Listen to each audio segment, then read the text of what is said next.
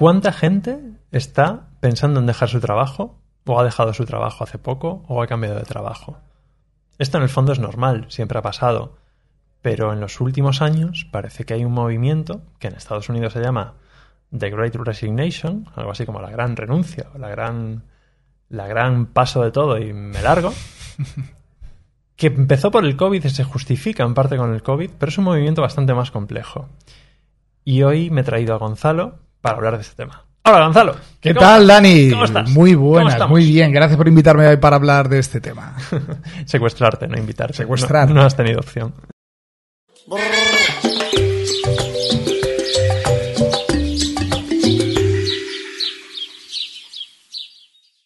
Tú eres una persona que lleva muchos años eh, trabajando en cosas un poco siguiendo un camino alternativo. Quizás como yo, pero tú un poco más radical todavía, ¿no? Aquí de fondo tenemos sitios que ha visitado Gonzalo, donde trabaja habitualmente.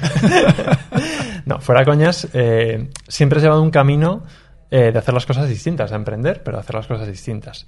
Y lo que noto es que cada vez más gente busca un camino así, ¿no? Y esto tiene una parte de idealización, de, no, claro, es que trabajo en una consultora, pero a mí lo que me gustaría sería montar un campamento de surf con niños, o vivir de mis libros, vaya, como todo el mundo, pero no es tan fácil, ¿no?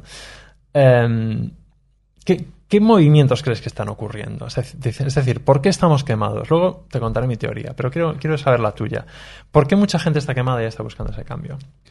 Eh, fíjate que es un tema que, que, que me evoca diferentes teorías eh, que, como tú dices, pueden estar ocurriendo simultáneamente, ¿no? Una es eh, esto que siempre se dice, ¿no? De la hierba es más verde al otro lado, ¿no? Entonces eh, tú lo comparas con Tú, o, tú, comparas lo que tú tienes con lo que crees que tienen los demás, ya sea porque la exposición a redes sociales sea mayor y crees que hay un mundo ideal que es, no es lo que tú estás haciendo, y dices, oye, voy a dejar de trabajar porque aquí todo el mundo se lo está pasando bien eh, haciendo campamentos de surf para niños. Bueno, puede ser una, una, de las cosas. Puede ser que el COVID nos haya dado eh, esa mayor prioridad a temas de salud, disfrutar de la familia, pues bueno, un, un humanismo que rechaza ese producir más y trabajar más, ¿para qué? ¿No? Si eso no me va a hacer más feliz, o, o no creo que me vaya a hacer más feliz.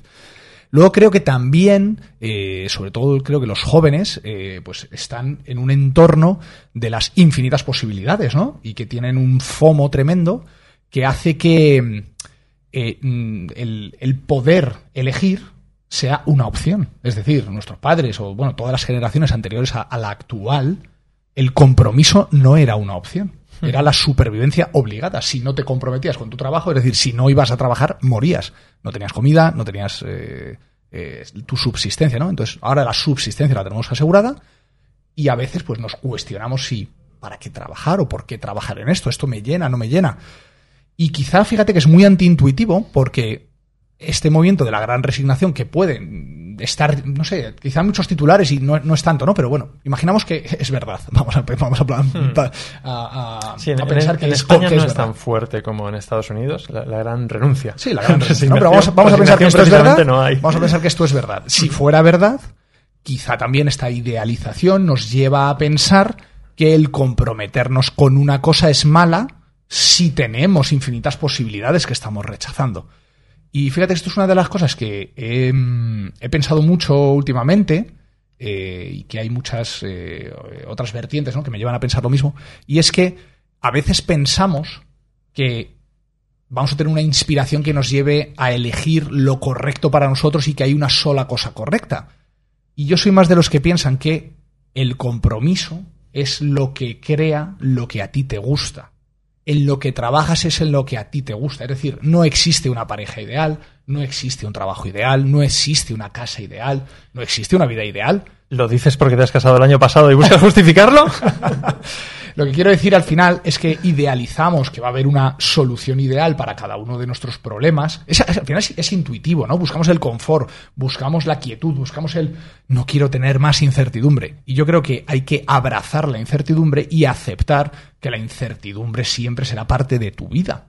Y que el sacrificio posiblemente no es que sea una, algo obligado, que siempre vas a tener problemas y vas a tener incertidumbres y nunca vas a tener una eh, solución para todo, pero vivir la vida aceptando que el, el, la resolución de problemas ¿no? y el sacrificio y el compromiso pues son partes de la vida, quizá te hace eh, eh, el, aceptar mucho mejor eh, una decisión, ¿no? Y quizá hemos educado, o nos hemos educado en esta generación donde nos hemos creído que las posibilidades son infinitas y que podemos hacer de todo, y es verdad que podemos hacer cualquier cosa, pero no podemos hacer todas las cosas. Entonces, el decidir a veces también debería ser visto no como una renuncia, sino como pues eh, la liberación de que por fin vamos a trabajar en algo y hemos tomado esa decisión. Entonces deberíamos quizás dejar el debería y sustituirlo por el he decidido hacer esto. es brutal, ¿no? Y es, vamos, estoy muy de acuerdo y es también la frase que dice Rey Dalio de podemos mm, hacer prácticamente cualquier cosa que nos propongamos, pero solo una de las que nos propongamos. y, también va en la filosofía de eh, siempre vas a tener problemas, elige qué problemas quieres tener, ¿no? Me parece muy interesante y yo creo que esto es uno de los componentes de, esa gran renuncia o por lo menos gran, ¿cómo lo podríamos llamar? Eh, la gran sensación de que quiero cambiar o de que algo está pasando. Para mí otro tema de base más eh, relevante y llevo también muchos años dándole vueltas y es mm, que estamos quemados por sistema, ¿vale? Y esto, eh, ¿cómo lo explicaba yo? Yo lo explicaba siempre como un equilibrio entre vida eh, personal y profesional que mm, José Iglesias lo llama armonía, no equilibrio, porque equilibrio en sí mismo parece como una tensión. Debería ser armónico. No, no hay. ¡uh, ¡Qué tensión! Em, porque por defecto tendemos a hacer más cosas. Y el COVID ha sido un cambio muy grande. Eh, vamos, poniendo, poniendo ejemplos, ¿no? Antes decías, oye, qué bien que se han digitalizado cosas y reuniones. Em, yo esta mañana venía aquí en coche perdiendo 30 minutos de mi vida, pero echaba de menos esto, porque vaya, son 30 minutos en los que puedo hacer cosas como mm, mirar árboles, escuchar música o si me entra una llamada, puedo cogerla, cosa que no hago habitualmente porque no está planificado, porque hemos hiperoptimizado nuestro tiempo. Y esto es un cambio en la forma de trabajo que quizás los que veníamos del mundo digital mm, ya trabajábamos demasiado óptimo, este es el concepto de trabajar demasiado óptimo, em, pero que ahora ha llegado a, todos, ¿no? al teletrabajo y ese desgaste ya no es el desgaste de Zoom, es que lo interesante de una reunión son los cinco minutos antes, cinco minutos después, cuando vas a por el café y, hablas de la vida. Y esto eh, yo lo he vivido a nivel cultural con gente de mi equipo, decir, oye, en cuanto hacemos una reunión eh, online, la primera, la, primera palabra es, eh, bueno, a ver, vamos a este tema no es, oye, ¿cómo estás? ¿Qué tal tu semana? ¿Qué, es lo que nos sale natural? ¿no? O sea, hay, contextos digitales que nos llevan a otra cosa. Entonces, para mí esto es uno de los grandes elementos, ¿no? El, cómo la digitalización e hiperoptimización del trabajo eh, nos ha llevado a ser mm, demasiado productivos, pero a la vez perder esa parte de humanidad. Y pensaba que este era el problema, pero no. Hay una teoría que me gusta mucho más, que se llama, eh, se llama The Frontal Fatigue, que es un libro de un psiquiatra americano, y lo que dice es, oye, la tecnología y el trabajo aceleran un problema, pero este problema viene del mundo moderno. Y se, explica, mm, yo lo explico de una forma muy sencilla, y es, nuestro cerebro tiene, sin entrar en, partes profundas, eh, tiene sistemas de mm, reconocer arándanos por la, en los árboles, o de ver árboles, o de correr a por una presa, o de mm, machacar el maíz, o lo que sea, y tiene sistemas de, uff, espera, déjame ingeniármelas para, ¿vale? O sea, puede ser un poco, no es un sistema 1 o sistema 2 de Kahneman, es más eh, el modo de que, él lo explica como cuando utilizamos el córtex prefrontal, ¿no? Y lo que dice este tipo es, oye, nuestro cuerpo y nuestro cerebro está hecho para usar muchas horas el sistema de buscar arándanos o de hacer cosas manuales o de correr y muy poco para usar el córtex prefrontal. Y el mundo moderno, entendido esto como en los últimos 50 años, o digamos cada vez ha ido a más, la tecnología lo ha acelerado muchísimo, pero es que esto ya existía, cada vez sustituimos más uno por otro. El ejemplo que pongo yo en esto, oye, qué bien que en vez de tener que llevar la moneda al parquímetro, ahora tienes una aplicación para esto. Qué bien de verdad. O qué bien tener que recordar otro login, tener que, es decir, sustituir una tarea que era ir a un sitio caminando y hacer algo ineficiente es cierto que es ineficiente, por otra cosa que te requiere más sobrecarga. Y este es el motivo por el que en 2008 yo dejé de utilizar Linux. Porque mm, habiendo estudiado una carrera de informática, dices, vale, pues sé utilizar, sé bajarme una librería con la dependencia de no sé qué, de no sé cuánto, entender cómo funciona el módulo, pero es que quiero reproducir música. Y esto me requiere sobrecargar esa parte. Entonces, eh, ya no es la cuestión de eh, si sé hacerlo o no, o si esto me ahorra tiempo o no, sino qué tipo de energía, vamos a llamarlo, estoy usando, qué parte del cerebro estoy usando y qué parte del cerebro tengo saturada y ya no tengo más presupuesto para utilizarla y qué parte del cerebro debería potenciar más. En ese sentido, eh, no sé, cosas como una vez firmé un contrato de 300 páginas que tuve que firmar 300 páginas. dices, qué coñazo. Ya, pero ahora tengo eh, firmas digitales constantes que utilizan otra parte de mi cerebro. Y mientras firmo, además, estoy hablando con el de al lado. No estoy pensando cuál era el login de HelloSign o similar. Entonces, cada vez más sustituimos, nos ahorramos tiempo de hacer ciertas tareas a base de sobrecargar el, el córtex prefrontal. Y ese tiempo lo utilizamos en hacer más tareas que sobrecargan el córtex prefrontal. Y la gran mentira de la tecnología, en el fondo, es que nos soluciona cosas generándonos unos problemas, que nos soluciona cosas, lo cual está guay. Si eres consciente de esto y dices, vale, esta app que me soluciona este problema, ¿realmente yo tenía este problema? ¿O realmente...? Y esto se ve en el mundo empresa, se ve en el mundo eh, eh, personal, ¿no? Y en Fuel nosotros también lo hemos vivido como reflexión. Por cierto, todo esto está patrocinado por Fuel. Si tenéis una empresa y queréis mejorar vuestra gestión de gastos, utilizad Fuel. Ahora bien, planteaos que es una nueva aplicación. Entonces, que ese nuevo proceso eh, debería solucionar algo para ganar tiempo de calidad, no para meter otro proceso más. Este episodio está patrocinado por Fuel, el único software de gestión de gastos y tarjeta corporativa que te ayuda a gastar menos. Y esta es un poco mi, visión de por qué creo que mucha gente está con esa sensación constante de es que no tengo tiempo para nada, es que no llego a nada, es que no llego... Y hay otro elemento más que esto lo llevas a la vida personal, ¿no? Tomando algo con, unos amigos eh, que hace tiempo que no veía, plan, no, es que solo puedo estar 20 minutos porque luego tengo que ir a no sé qué, no sé cuánto, y esto no era un tema de trabajo, es una persona que además, bueno, pues que tiene una etapa de, de no estar trabajando y la otra persona era funcionario y son, trabajan ocho horas al día y no, no se lleva cosas a casa. Pero sin embargo, ¿qué pasa? Como tienes esa facilidad de quedar, de apuntarte a cosas, de sobrecargarte, en vez de utilizarlo como facilidad de qué guay, esto obviamente si vives en una gran ciudad, pues esta vorágine te lleva. Esto alguien eh, que nos escuche desde Ourense o desde Badajoz, eh, pues igual es distinto, ¿no? Pero esta vorágine de, tengo demasiadas cosas que hacer es la propia trampa en la que caes. Y al final, eh, y, ya paro, mi disertación, creo que en cada época de la, de la, de la vida, o de la, digamos de la historia de la humanidad, o de la historia reciente, hay un elefante en la habitación que no estamos viendo. ¿no? Oye, estamos optimizando para un estatus económico o para una creación o para un progreso y quizás lo que estamos dejando de lado es la tranquilidad, la serenidad, el humanismo, el... Y esto además parece que solo hay dos extremos, ¿no? O soy el mega killer en el trabajo, o soy el monje que vendió su Ferrari, entonces me voy a un pueblo a vivir, a cultivar zanahorias, que en el fondo luego llevo las zanahorias y digo, uff, espera que tampoco me gustan las zanahorias, ¿no?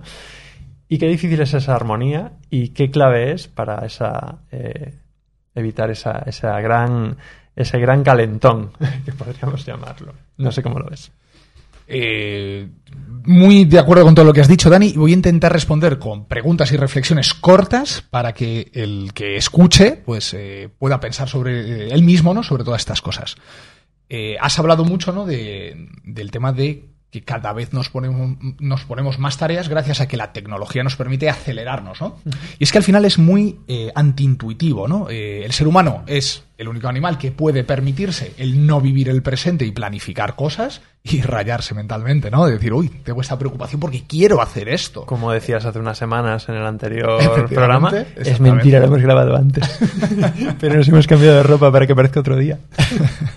Entonces, eh, eso nos lleva a generar un mundo eh, en el que no estamos adaptados genéticamente. El mundo en el que nos estamos adaptados genéticamente es otro, en el que hay tranquilidad más o menos constante, o en el que había tranquilidad constante, y lo que se premiaba era que fuéramos prudentes y no tomáramos muchos riesgos, ¿no? Con lo cual, Nuestros genes nos dicen, soluciona problemas para que yo no tenga problemas.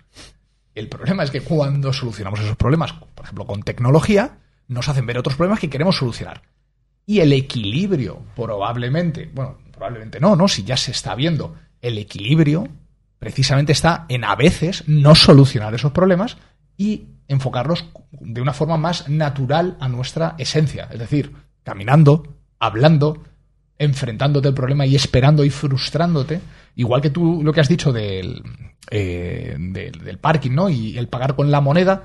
Creo que eh, hay muchas startups que saben cómo hackear esa eh, ansiedad que tenemos por solucionar problemas rápidamente porque nos frustran. Por ejemplo, la comida, ¿no? La comida a domicilio, la comida rápida, te llevo la compra en un momentito a casa no te preocupes, no salgas de casa, yo te lo llevo yo. Pero seguramente lo que nos vendría bien para evitar diabetes, síndrome metabólico, frustraciones, mm, etcétera, etcétera, etcétera, sería caminar, hablar con el pescadero, aprender a hacer un pescado, recoger las raspas, tirar la basura, que es muy poco eficiente, es muy poco eficiente. Pero ¿qué quieres estar? ahorrar 10 minutos más para meterte en Instagram, ahorrar 10 minutos más para enviar un email a, las 10 de la mañana, claro, al final toda esta tecnología ataca nuestra parte eh, de ansiedad, es muy antiintuitivo decir, no, no, es que yo quiero ir andando con un carrito, esperar la cola de la pescadería, preguntarle al pescadero, ¿qué pescado hay hoy? ¿Y, qué ¿Y eso es salvaje o no? Y deberíamos, eso, cuando vuelves a casa, aunque te parezca que has perdido mucho el tiempo, realmente te está equilibrando o armonizando mucho más, ¿no? Y, eso que tú dices, no sé si la gran resignación surge porque tenemos la sensación de que no renuncia, la gran renuncia. La, gran renuncia, perdona. no sé si existe, pero si existiera, no sé si surge de nuevo por una por ser antiintuitivo, si no haber sabido equilibrar el trabajo y no sé si tampoco la solución es dejarlo todo o a lo mejor la forma es, oye, voy a trabajar de esta manera, voy a intentar que el trabajo no invada este tiempo, voy a tomarme ciertas cosas de otra manera y no buscar esa aceleración constante, constante, constante que te lleva pues, a reventar, ¿no? Entonces, quizá sería, no sé si una opción, el compromiso, el aceptar la frustración, el aceptar que siempre va a haber problemas, que siempre va a haber incertidumbre y que eso simplemente pues, es una vida normal, como la que ha tenido todo el mundo en la historia y que es eh, inherentemente humano. ¿no? Más que el eh, aspirar a una vida en la que no tienes nunca ningún problema, todo te va a ir genial, eh, vas a hacer siempre un trabajo en el que estás realizado, nunca te vas a enfrentar a ningún problema que te genere ningún tipo de frustración o ansiedad. Creo que eso que, pues es, complicado, ¿no? Eh, que, habrá gente, ¿no? Que, mm. diga que, eso es así y que, ha trabajado en su startup y que su startup ha fluido todo de una manera armónica seguramente existirá, pero ya has visto la carta que Elon Musk le enviaba a sus empleados últimamente, ¿no? Sobre el teletrabajo. Dice, cuéntala, cuéntala. Acepto el teletrabajo siempre que hayas pasado al menos 40 horas en la oficina. Fíjate en mí, yo duermo aquí y espero que cualquier persona que quiera cambiar el mundo y hacer algo tan grande como es un backup de la humanidad en Marte, al menos se tome tan en serio como yo, que es dormir donde están los cohetes. ¿O es que quieres solucionar esto desde casa? No, bueno. El caso que eh, estoy seguro de que Elon Musk lo tiene muy claro, tiene un compromiso, aceptación a la frustración por un bien mayor que es el, bueno, sus objetivos. ¿no? Otro tema que nos comenta José Iglesias, que lo tenemos aquí encerrado. Lo tenemos aquí encerrado, pero nos pasa notitas, ¿vale? Eh, lo que dice él es, la gente no está dejando de trabajar, está cambiando un trabajo por otro. ¿Por qué?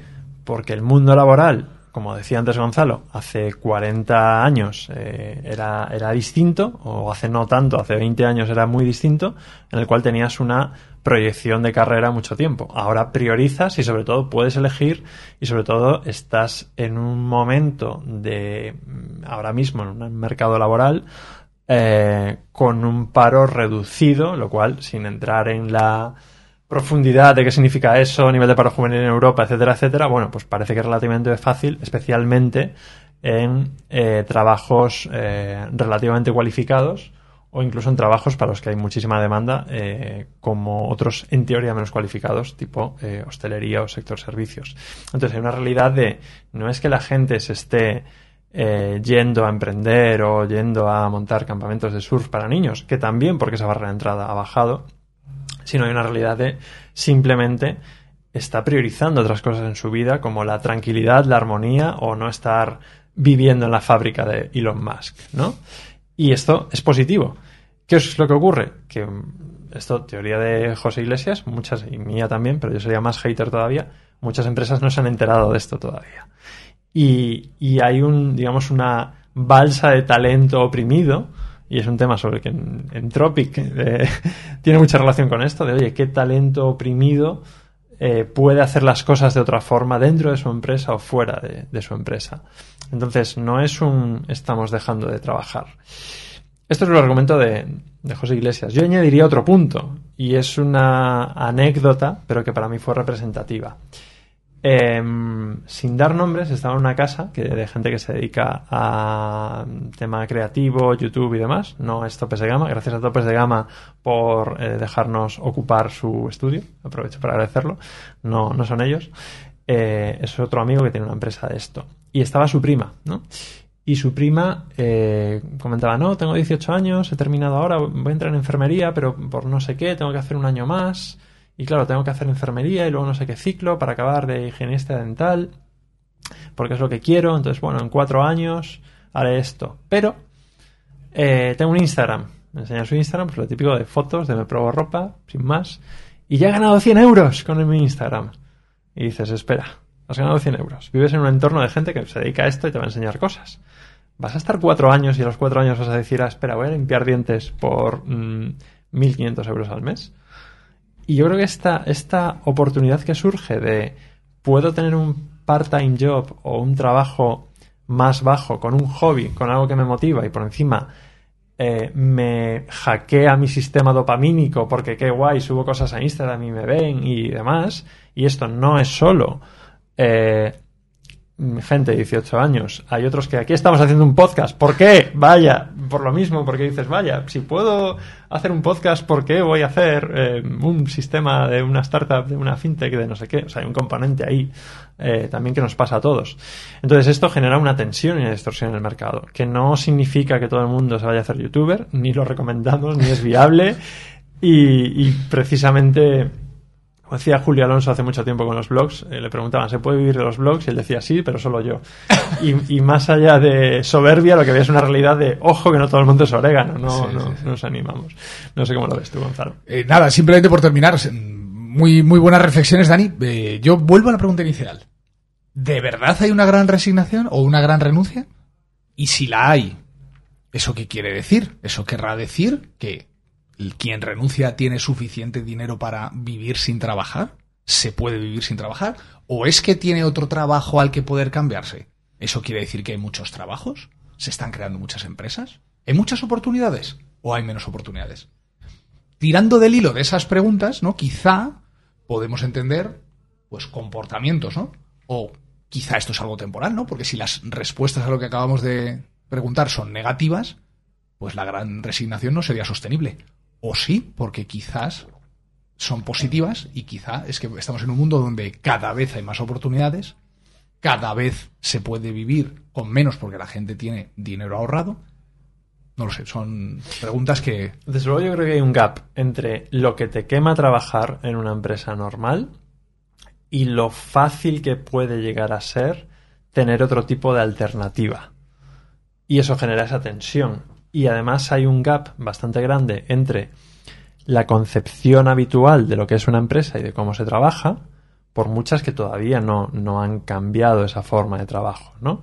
Y cada vez más se adaptan y nosotros lo, vemos, ¿no? En, en, el día a día, que incluso el mundo corporate, pues, está cambiando ese tipo de, de cosas, ¿no? Pero luego nos sorprendemos cuando ves eh, despachos de abogados o así de no, queremos jornadas de menos de 12 horas. ¿Cómo? O sea, es, que, que lo, interesante es qué hay en la cabeza de la persona que trabaja 12 horas. Obviamente, pues mmm, desconocimiento, falta de oportunidades o...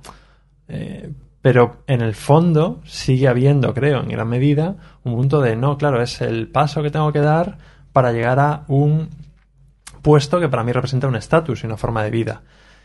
Y cada vez más gente se replantea esta creencia de ¿es ese estatus lo que, lo, que, lo que quieres? Y esto tiene su parte oscura también, del de no compromiso, no esfuerzo, no... Pero claro, tampoco es, no, tienes que forzarte trabajando 12 horas, ¿no? Entonces quizás lo que está viendo es un reequilibrio de esas dos eh, fuerzas. Rearmonización. Rear- re- exactamente. Armonización. Armonización. Ar- armonización.